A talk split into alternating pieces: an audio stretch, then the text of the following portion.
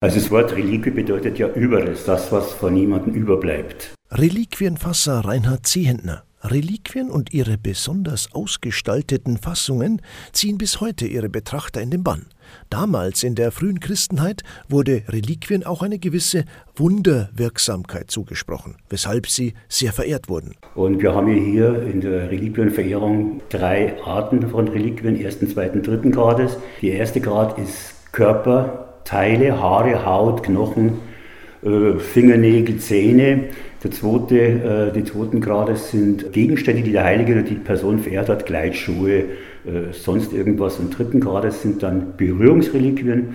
Das sind Reliquien, die mit einem Gegenstand mit der ersten, mit Reliquie des ersten Grades in Verbindung gebracht wurden, also anberührt wurden. Um diese Überbleibsel entsprechend präsentieren zu können, müssen sie gefasst werden. Ich nehme jetzt meinen Knochen her, den muss ich dann überprüfen, ob der äh, gefestigt werden muss, ob er bröselt. Dann wird er in Seide eingenäht. Man braucht dann ein passendes Ostensorium oder einen Schrein oder ein Gefäß, wo ich dann diesen, diese Reliquie reingeben kann, die ich dann mit Golddraht, mit Blüten, mit Spangen, mit Perlen verziere. Früher waren es nur wenige Klosterfrauen, die das Kunsthandwerk des Reliquienfassens beherrschten. Mittlerweile wird es gar nicht mehr praktiziert und deshalb auch entsprechend nicht mehr weitergegeben.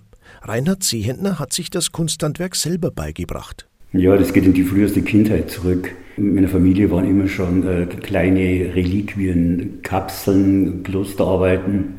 Und irgendwann habe ich dann Lust gehabt, die nachzumachen. Ich habe zwar keine, keine richtigen Reliquien gehabt, aber habe einfach damit mit Perlen und Borten und Spitzen habe ich dann versucht, so Drahtarbeiten zu machen. Und irgendwann hat sich das so weiterentwickelt, dass ich dann mir ein Maschinchen bauen habe lassen nach einer barocken Form, mit dem man dann äh, Drähte, Kordeln, Zwirbeln, Wickeln, äh, quetschen kann. Und somit konnte ich dann die barocken Ornamente nachmachen. Aus anfänglichen Versuchen mit Golddraht, Perlen und Seide wurde Reinhard Zehentner später nach und nach ein Meister seines Fachs. Seine feinen Arbeiten und seine geschätzte Expertise brachten ihm schnell einen weitreichenden Ruf ein, und so wurden die Anfragen immer mehr.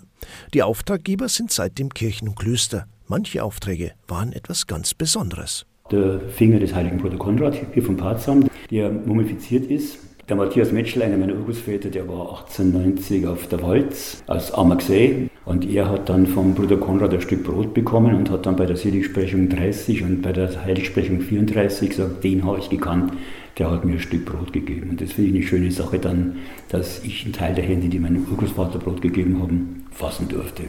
Übrigens als welche der bedeutendsten Reliquien in religiöser Hinsicht gelten Splitter aus dem Kreuz, an dem Jesus Christus gestorben ist. Also die berühmteste Reliquie ist eigentlich die Herrenreliquie, das ist das äh, Kreuz Christi.